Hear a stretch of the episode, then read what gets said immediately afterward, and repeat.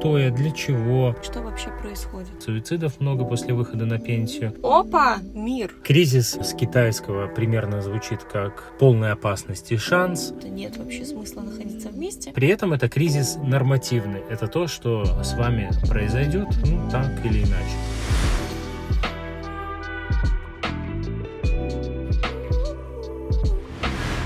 Привет, это подкаст «Психотерапия из электрички», в котором мы разбираем разные психологические феномены, аспекты, нюансы. И сегодня в студии, как обычно, Павел Капуцкий, Юлия Капуцкая. И тема у нас просто супер-пупер, мега какая важная и интересная. Попытаемся сегодня разобраться с кризисами в жизни человека. Кризисы — это то, что проживает каждый из нас, продолжительные состояния, в которых пребывает человек. Да, я думаю о том, что в целом кризис э, такое понятие, да, что он может быть э, не только психологическим, но там политическим, экономическим, э, каким угодно. В любой системе порой возникает кризис, и это естественно. Не бывает такого, что все без кризисов, все гладко и и четко. Да, и человек как бы не исключение в том числе, и поэтому и у человека случаются кризисы. И важно сказать, что э, кризисы бывают нормативные и ненормативные. Да, и сейчас расшифруем, что значит нормативный, что значит ненормативный кризис, но вообще что такое кризис? Есть разные понятия, определения, но в целом оно сводится примерно к тому, да, в переводе, что это некий переломный момент э, с греческого или э, с китайского примерно звучит как э, полная опасность и шанс. В общем, разные определения, но понятно, что это некий Рубикон, э, перелом, что-то, что разделяет э, жизнь на до и после. И если говорить о нормативных и ненормативных кризисах, о чем сначала? Нормативные это те, мы начнем с нормативных. Нормативные кризисы это те, которые присутствуют в жизни каждого человека, и они как бы считаются ну, нормативной норма. А, и если начать их перечислять, то я думаю, многие, может быть, даже удивятся, что на самом деле проходят эти кризисы в жизни. Самый первый кризис, с которым сталкивается человек, это кризис рождения. Потому что человек, как ну, существо живое, ребеночек, да, он жил себе спокойно в утробе, кушал, его кормили, соответственно, да, не надо было ничего делать, да и, в принципе, даже там дышать самостоятельно, легкими, ничего не нужно было делать. И была среда достаточно уютная, комфортная. А тут, опа, мир, что это вообще такое? Ужас кризиса рождения в том, что ребеночек этот кричит, плачет, он в шоке от происходящего. А единственный вообще человек, э, единственный, кто может ему помочь, это взрослый, потому что он сам по себе принципе, существовать и жить не может. То есть в этой вот беспомощности, вот я сейчас говорю, там, представляешь, как это на самом деле даже, ну, э, жутко. Да, да но мы можем поздравить и нас, и всех наших слушателей с тем, что этот кризис, я уверен, мы все преодолели. Да. А следующий кризис, с которым сталкивается каждый из нас, это кризис... Трех лет. Это да. кризис трех лет, так называемый «я сам», когда ребенок начинает ходить и э, говорит, что ему никакая помощь не нужна, он сам нажмет на кнопку в лифте, он сам зашнурует свою обувь, хотя, может, и не умеет даже, он сам будет кушать, из ложечки он сам будет. Я сам пойду в магазин, я сам все куплю. Я сразу вспомнила видео, где я в детстве иду в магазин, у меня там было два с половиной. Но да, в принципе, это уже начало как бы кризиса, когда я шла в магазин и говорила, я куплю сама. Мама говорит, где ты возьмешь деньги? Я подхожу и вытаскиваю из полки связанные в стопке деньги из загажника. Да, и это так проявляется, этот кризис. А, и вот эти видео из магазина, где дети валяются на полу, и рыдают и требуют, мама, ну купи, или там, короче, эти все истерики, это тоже кризис трех лет. Один из самых страшных кризисов вообще в жизни человека. Важно, ну, если mm-hmm. так э, чуть добавить, э, важно ребенка не тормозить, не обламывать, и понятно, что это иногда бывает как-то нелепо, у него что-то, ну, не, ловкости не хватает, чтобы что-то сделать четко, но важно все-таки дать эту возможность ребенку попробовать самому, сделать самому, пусть хоть как-то, но у него получится, чтобы у него уже формировалось такое понимание, что он вообще-то может в этой жизни делать что-то сам. Ну и еще, да, во время вот этого кризиса трех лет не только делать самому что-то хочется, но и вообще появляется ну, отделение себя от других, отделение себя от мамы там в частности, и э, уже есть не только большое мы, да, но есть я и есть они. Угу. Вот, ребенок уже начинает как-то отделяться, идентифицировать себя в этом мире. Да, ну следующий кризис тогда это кризис... Э, кризис 7 лет. 6-7. Это социализация, когда мы идем в школу, уже приходится ребенку быть самостоятельным. Это тоже кризис считается.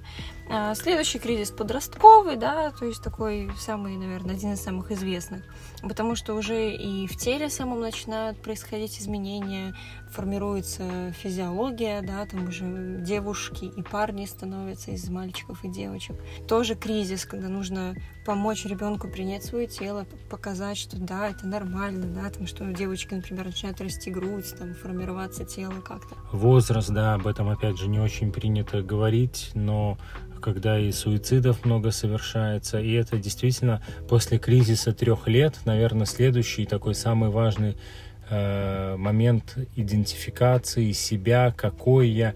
Это тот самый момент, когда у детей, э, ну, уже подрастающих, э, авторитет родителей падает, и это нормативно, кстати, знаете, и э, референтной так называемой группой, то есть теми, кто имеет большое или большее значение уже это не родители, а становятся ими сверстники.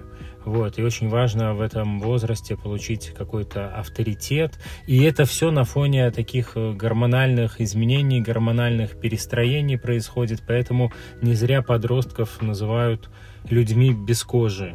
То есть они очень чувствительные, ранимые, при этом могут вести себя там агрессивно, э, бунтовать, да, так и говорят, подростковый бунт. А, и все это естественно. Здесь важно понимать, что на самом деле сейчас этому ребенку вообще непросто и как-то ну, поддерживать по возможности, насколько он готов там принимать эту поддержку, принимать, э, ну и как-то не ломать уж точно, вот. Угу. Есть такой еще феномен, если пытаться подавить подростковый бунт, он будет еще сильнее. Это точно не то место, где его надо подавлять. Скорее, понятно, что если включить вседозволенность, это тоже как бы не есть хорошо, но самое важное здесь, я рекомендую выстраивать отношения с ребенком доверительные, чтобы можно было, и он мог доверять, и видел, что у вас нету желания его там задушить, задавить, как-то там уничтожить как личность, да, просто быть рядом и сопровождать его в этом реально очень сложном процессе. И при этом абсолютно нормально и даже важно, чтобы он как-то обесценил родителей, сбросил их с трона. Он потом вернется, потом как-то, ну, ребенок переосмыслит э, происходящее, вот. Но в моменте, конечно, это может быть больно и неприятно для тех людей, которые воспитывали, кормили, заботились, вот. Но это то, что должно произойти. Кстати, интересно, что сейчас подростковый возраст вообще продлили до 25 лет. Да? Дальше идет кризис юношества, когда нам нужно определиться с профессией, с каким-то плюс-минус направлением. Мы уже как-то писали подкаст, э, кем ты хочешь стать, когда вырастешь, и говорили про то, что не обязательно 18 лет выбирать профессию на всю жизнь, но тем не менее у нас пока это так принято, да, что после школы надо поступить в универ. В общем, это тоже кризис такого самоопределения, наверное. Да, дальше, я думаю, те кризисы, которые э, идут по очереди, кризис там так называемый 30 лет, 40, 45, mm-hmm. их по-разному называют, и не просто так, потому что они на самом деле могут э, появляться и у мужчин, и у женщин в разные периоды жизни. Это э, очень условно, там 30 лет, кризис 30 или кризис 40, у каждого может выстреливать по-разному, и это такой момент переосмысления какой-то э, жизни, когда уже многого добился, что-то в этой жизни получилось, карьерный рост, э, семья, или, или не получилось, и тогда mm-hmm. такое разочарование, да, то, что планировал, а оно вообще-то в реальности все оказалось совсем не так, не так, как планировалось. Ну, либо получилось, уже этого достиг, а что дальше тогда, и mm-hmm. тоже... Это устроить себе какой-нибудь прикольчик, да? Да, то есть вне зависимости от того, что ну, есть э, тот результат, который желался когда-то, или его нет, все равно этот кризис, скорее всего, наступит, на, догонит, настигнет. Да, я думаю, тогда результатом этого кризиса, кризиса так называемого среднего возраста, будет, я все-таки, ну, думаю, зак- закончить плавно эту тему, да, какое-то переосмысление глобальное, переоценка ценностей, а, может быть, там другие приоритеты в жизни появляются. И в конце концов человек, ну, если повезет, а, такой, такой получерный юмор, доживает до вот этого следующего кризиса, кризиса 60 лет, примерно, да, который совпадает со временем выхода на пенсию, а, тоже очень сложный момент, по-разному людям дается, когда уже в каком-то смысле выбрасывают человека из социума, уже, ну, там, провожают на работе на пенсию, и кто-то довольно спокойно справляется и радуется, что наконец-то можно не работать, посвятить себя хобби, там, внукам, каким-то своим увлечениям, а для кого-то это такая маленькая смерть, когда люди чувствуют себя уже ненужными, невостребованными, и очень часто переживают это очень сильно, в том числе, кстати, тоже такой, об этом опять же мало говорят, но и суицидов много после выхода на пенсию. При этом это кризис нормативный, это то, что с вами произойдет, ну, так или иначе, скорее всего, да. Мало кто работает там до пенсии, до, до, до самого увядания.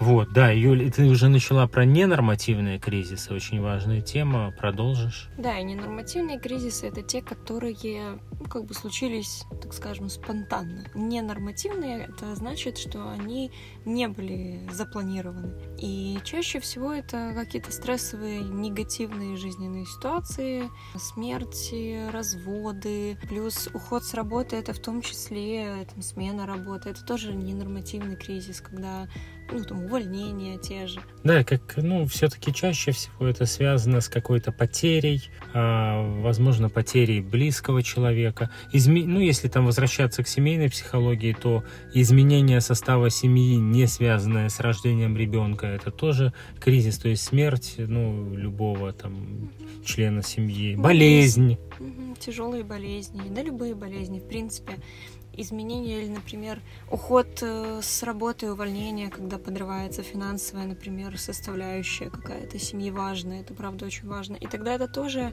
ненормативный кризис, с которым э, приходится сталкиваться человеку или семье. И знаешь, я думаю, может быть, э, вообще, если про отношения уже затронули, сказать, какие кризисы бывают вот в отношениях. Есть кризис семьи, да, кризис отношений. Их грубо делят на пять э, штук. Первый это кризис первого года брака, когда пара, как говорят, притирается, узнают друг друга, и даже если там, до этого уже сто лет вместе живете, все равно считается, что первый год брака официального, он такой достаточно переломный, хотя, конечно, менее будет чувствоваться этот первый год брака, если до этого уже как бы вместе все-таки жили. Это, знаешь, раньше, я все думаю, было не принято жить вместе до брака, да, но сейчас все-таки это больше рекомендовано, как бы понять, а, как вы вообще вместе уживаетесь, какие у вас взгляды на быт и прочее. Второй кризис в семье это связан с рождением первого ребенка, потому что меняется состав семьи, и тогда получается система, которая уже семейная система, как-то устаканилась, ей приходится играть по новым правилам. Причем по совершенно новым правилам. И если взять статистику, то наибольшее количество разводов как раз приходится на этот период, когда ребенок рождается, потому что семья трещит по швам, границы перестраиваются, жена, как правило, эмоционально от супруга ну, отворачивается, она полностью переключается на ребенка, что как бы предусмотрено биологией и вообще, ну, такими законами выживания, да, если взять человека как э, существо животное. Возвращаясь к первому нашему самому пункту про нормативный кризис, кризис рождения наш, да, и нам, когда нам очень была необходима мама, и тогда у нашей мамы случается тоже кризис рождения. Да, и в принципе потом все вот эти кризисы, связанные с развитием семьи, нормативные кризисы, они и уже напрямую привязаны к ребенку, когда ему три года, когда 6 надо в школу отправлять, там, или 7, когда он становится подростком, когда поступает э, в университет там, и уезжает из дома, и тогда э, так называемое пустое гнездо образовывается. Раньше был смысл там какой-то в виде ребенка или в виде детей, тут они уехали, и как дальше быть. В общем... Да, ты знаешь, важно, просто я сказала про то, что мы перечислим 5 пунктов, и если взять грубо 5, то это кризис первого года, кризис рождения ребенка, и кризисы, которые как бы с этим тоже связаны, с взрослением.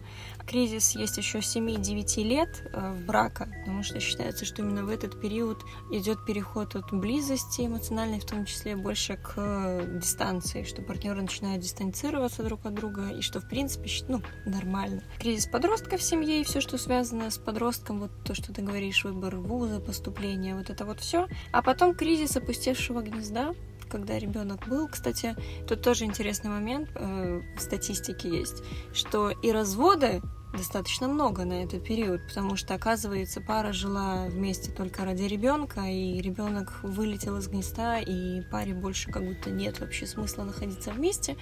И в то же время есть еще второй момент пары, которые называют это даже еще период по-другому второй медовый месяц, когда дети покидают дом, и уже взрослые люди, родители наши, да, э, оказываются вдвоем без ребенка, и у них как будто начинается вторая молодость, что снова они принадлежат только себе, да, интересная статистика. Кстати, вот когда курсовую писала, у меня были возрастные, э, там, тем, кому там условно 50-60 лет, те у, женщины, у которых уже дети вылетели из гнезда. Было интересно, что у них уровень удовлетворенности браком достаточно высокий. Вот. Есть даже такая шкала удовлетворенности, когда У-образно опускается где-то в середине, а когда дети подростки, а потом вот возрастает обратно, когда дети уже взрослые. И это если говорить про кризис отношений.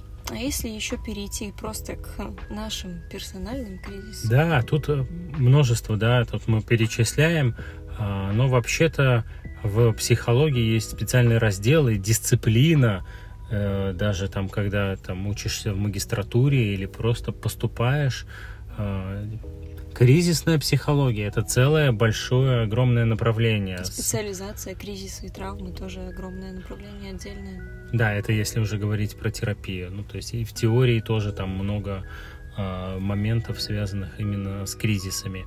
Поэтому понятно, что есть кризисы развития, о которых мы рассказали, э, есть э, кризисы семейные – и они, в принципе, там ну, где-то пересекаются. Но есть ряд э, других кризисов.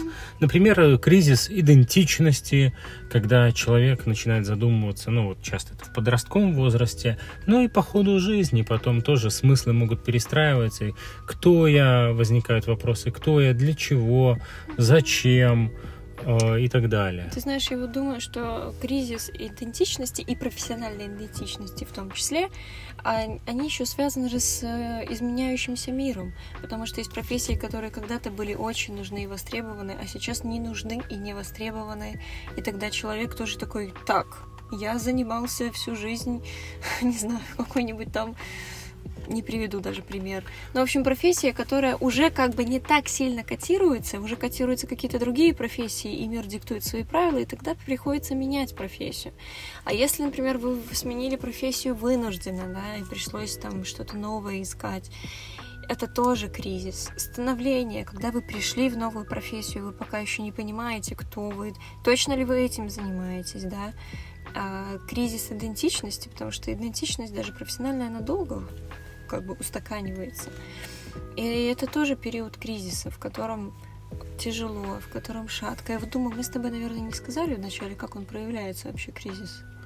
Да, ты можешь сказать. Я только, знаешь, сейчас вспомнил или вспоминаю про то, что это на самом деле один из основных таких запросов, с которым и клиенты приходят, и когда я хожу на стендап э, в Кубе, да, в качестве эксперта, там люди задают вопросы, и вопросы, связанные с профессиональным самоопределением, скажем так, то есть mm-hmm. там с поступлением, с работой, понял, а как быть, что делать. Понял, что занимаюсь не тем, а мне скучно, а я постоянно меняю работы, это один из самых популярных вопросов, ну или направления, да, тем, э, которые людей волнуют. Да, ты, кстати, сказал сейчас, и я вспомнила и по стендапу, да, что правда самый популярный вопрос вот этой темы касающийся. И так сейчас попыталась проанализировать с большего клиентов, с которыми с темами приходят. И вот, ну, ко мне чаще всего приходит именно с кризисом профессиональным и идентичности, и все, что связано именно с работой. Потом уже там отношения на втором месте. Вот. Ну, это две такие самые популярные темы. И как вообще кризис проявляется? Он проявляется вот в этом состоянии максимально уязвимом, потерянном состоянии, когда вы чувствуете возможно, беспомощность или, правда, непонимание, где вы находитесь, в какой точке этой планеты и что вообще происходит. Повышенная чувствительность, а, грусть, апатия. Часто на фоне кризисов, если кризис не прожить должным образом, да, и условно, да, фигня, пойду потусуюсь. И если вот таким образом относиться к кризисам, то они капсулируются, и может возникать депрессия на этом фоне вообще клиническая. Самая настоящая депрессия, да. возможно. Я что у нас думаю, еще? Э, вообще, в принципе, нам осталось сказать только, что с этим всем делать, если вы в кризисе. И мы начинали уже так немножко забегали, что самые популярные темы, которые к нам приходят, в том числе, это кризисы и идентичности, и кризисы в отношениях.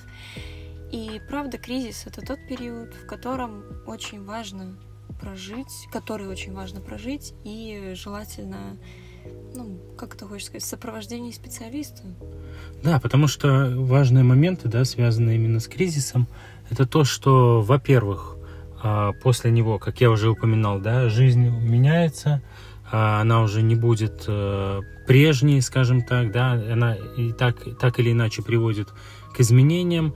И второе, это то, что последствия кризиса непредсказуемы. То есть они могут быть, э, ну это условно, конечно, но они могут быть как позитивными, так и негативными. Юлечка, ты остановилась, потому что сейчас какой-то дядька ходил вокруг нашей машины, показывал большой палец, возможно, хотел какого-то контакта, но мы его не дали, потому что задачка все-таки нам э, дописать подкаст, и нужно ехать.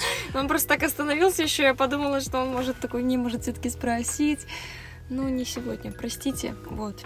Так вот, последствия кризиса непредсказуемы. И Непо- ты... да, непонятно, прости, непонятно, куда приведет. Может быть, э, какие-то расстройства могут начаться, тревожные, да, там, в том числе панические атаки могут развиваться на фоне кризиса. Ух ты, как ты, да. Аффективные ну, расстройства. Не, не, могут быть, конечно, и позитивные. Я так хочется сразу с тобой спорить, что вообще любые глобальные изменения, они все равно происходят через кризис и улучшение движение, в том числе личностное я перестроение. Я не про это говорила Для меня просто стало страшно, когда Я просто начала... меня, видимо, отвлек этот мужчина, и я не слышала, что ты говорил в конце. А, ну ладно. И ты говоришь непредсказуемые последствия кризиса, и я к тому, что если, я остановилась просто на своей мысли, если к да. специалисту не обратиться вовремя или не прожить кризис, вот эти вот любой, нормативный, ненормативный, если его не прожить, отложить в долгий ящик, и ну фигня пройдет само, не дать себе побыть в этом состоянии, да, не, не отгрустить, не отгоревать, если это случай потери близкого, например, ну, любого человека, да, какое-то потрясение эмоциональное. Если не дать себе в этом побыть и прожить, то это может нести негативные последствия. Вот здесь вот я говорю про те же панические атаки, тревожные расстройства, которые и там телесные реакции, психосоматические заболевания, которые вот вы сложили, оно осталось жить внутри, а потом в виде болячки начинает вылазить. Сто процентов. И не зря даже Эрик Эриксон, который выделяет 8 этапов э, развития, он и говорит, что на следующий этап невозможно перейти, если не преодолен вот этот кризис предыдущего этапа, если он не пройден. Угу. Вот я думаю, это э, как-то ну, перекликается с тем, что ты сейчас говоришь. И перекликается вообще с нашим направлением, в котором мы в том числе работаем с гештальт терапией, потому что не закрытый какой-то гештальт, да, даже возьмем кризис непрожитый, забирает много энергии, и эта энергия не... То есть нет энергии для того, чтобы перейти на новый этап. Не закрытая форточка, очень много кислорода и тепла из помещения выбрасывает. Сто процентов. Если ее не закрыть, тепло будет постоянно выходить. Этого тепла не хватит для того, чтобы жить дальше и там строить в этом уютном домике в квартире жизнь. Ты вспоминаешь гештальт, а я психоанализ и главного пси- психоаналитика и основателя вообще этого направления Зигмунда Фрейда, который тоже выделял стадии развития, он выделял пять стадий, э, вот, и это, скажем так, это теория, которая критикуется и не безосновательно, потому что все у Фрейда было слишком сконцентрировано на вот этих стадиях и на сексе, и сексуальности, а, все-таки, ну, я в том числе, и многие там другие люди, специалисты и ученые считают, что все-таки э, человек чуть сложнее, чем сексуальная энергия. Ну, в общем, суть в том, да, если возвращаться к нашей теме, что кризисы надо все-таки преодолевать, и это знал еще дедушка Фрейд. Да, собственно. Вот. И если кризисы не преодолеть, то, что вот мы говорили, это может в разные последствия перейти. А преодолевая кризис, проживая его полностью, мы переходим, правда, на следующую стадию, и к хорошему мы не всегда идем через приятное, к сожалению. На этом терапия строится, что иногда приходится через очень болючие, неприятные места пройти, э, чтобы в итоге прийти к чему-то положительному. Да, и, конечно, если так еще коротко, да, про то, как вообще переживать кризис, ну, важно поддержку искать все-таки. Искать поддержку. Это может быть окружение, друзья, родственники, ну, если они такие поддерживающие. Психолог, конечно же, да, или психотерапевт, который а, не только поддержку даст, но и поможет разобраться вообще. И как-то найти какой-то ориентир, как из этого всего грамотно вырулить, да так, чтобы после, за последствия кризиса можно было еще и сказать э, этой жизни спасибо, а не э, переживать потом очень долго, что вот, вот как-то плохо все прошло. Да, я, знаешь, думаю, что если вот у нас правда ведь что-то болит, и мы чувствуем себя плохо, вот там, не знаю, разболелся зуб, мы пойдем к стоматологу, и этот зуб посмотрим полечим, да, и попросим помощи. И если мы оказываемся в ситуации, когда у нас болит э, зуб в плане психологическом, да, когда что-то происходит, доставляет нам дискомфорт, то тут, правда, очень важно обратиться к специалисту и пойти полечить этот да, больное место. И я знаю точно, кстати, Юля, что ты отлично лечишь, да, ты семейный психолог, ты работаешь индивидуально с клиентами, и, э, ну, я знаю и результаты твои, и как, э, что, какие изменения у клиентов происходят, поэтому рекомендую... Э, Неожиданная реклама. Да, нет, почему нет? Я же самое могу про тебя сказать, Паша. Паша еще и с парами работает у нас, так что... Да, ну, здесь все-таки я хотел тебя как-то, знаешь, поддержать, потому что э, знаю, насколько ты классно работаешь, я каждый раз впечатляюсь, когда ты там мне что-то рассказываешь, я думаю, господи, какая умная, какая молодец, такая молодая. Вот же говорят, да, там многие же и сразу и делают там какой-то свой вывод. Может ли психолог мне помочь, которому 25? Так э, дело не в возрасте. Вам может и 50, и 60-летний седой там человек не помочь. Вопрос не в возрасте. И не в опыте. И не в нужно... конфигурации половых органов. Вопрос mm-hmm. в профессионализме, о том, насколько человек умеет работать. А, ну и, конечно, тут, э, скажем прямо, это такое дело, когда вам все-таки психолог должен подходить. Угу. Но в целом это такой вопрос, где важен, э, ну, как да. и любая другая сфера, где важны знания, умения и навыки. Спасибо, Паша. Паша просто знает, что у меня еще кризис идентичности. Идентичность психолога формируется 5 лет. 5-7. 5-7 лет. Я еще как бы в середине этого пути. Паша меня поддерживает, спасибо. Я даже на минутку расплакалась. Вот. Ну что? Я надеюсь, запись шла вообще? Да, шла. Слава богу. Ну что, тем временем мне пора ехать работать с клиентом. Паше пора идти делать перерывчик перед клиентами. И на этом, я думаю, мы с вами прощаемся. Ну, говорим до свидания. Ну, хорошо. Говорим до свидания, конечно. Слушай, мир такой полон ненормативных кризисов, так что все, счастливо, оставляйте свои реакции, комментарии. Вам очень важно, когда вы нас поддерживаете, чтобы мы понимали, что мы не в пустоту здесь сидим и разговариваем. Пока-пока.